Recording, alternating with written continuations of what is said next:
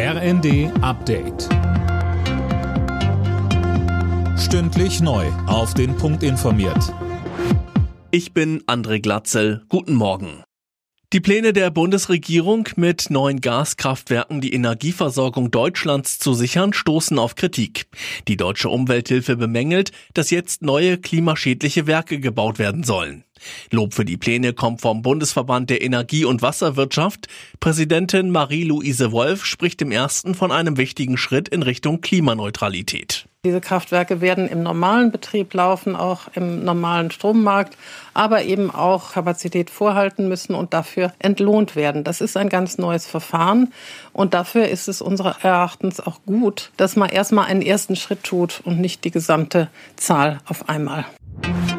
Ein Jahr nach dem verheerenden Erdbeben in der Türkei und in Syrien wird heute der Opfer gedacht. An verschiedenen türkischen Orten sind Totenwachen geplant. Durch das Erdbeben starben nach aktuellen Angaben fast 60.000 Menschen, auch Zehntausende Häuser wurden zerstört. Der britische König Charles hat Krebs. Das hat der Buckingham Palast mitgeteilt. Demnach wurde die Erkrankung festgestellt, als Charles kürzlich wegen eines Eingriffs im Krankenhaus war.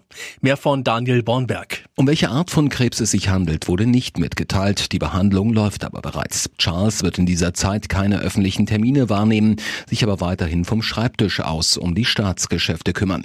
Wie es aus dem Buckingham Palast heißt, hat er die Diagnose bekannt gegeben, um Spekulationen vorzubeugen und in der Hoffnung, dass dies das Verständnis der Öffentlichkeit für alle Menschen, die von Krebs betroffen sind, fördert.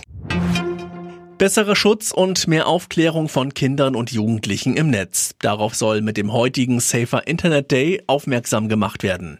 Bundesweit gibt es circa 250 Aktionen und Workshops zum Thema Let's Talk About Porno. Alle Nachrichten auf rnd.de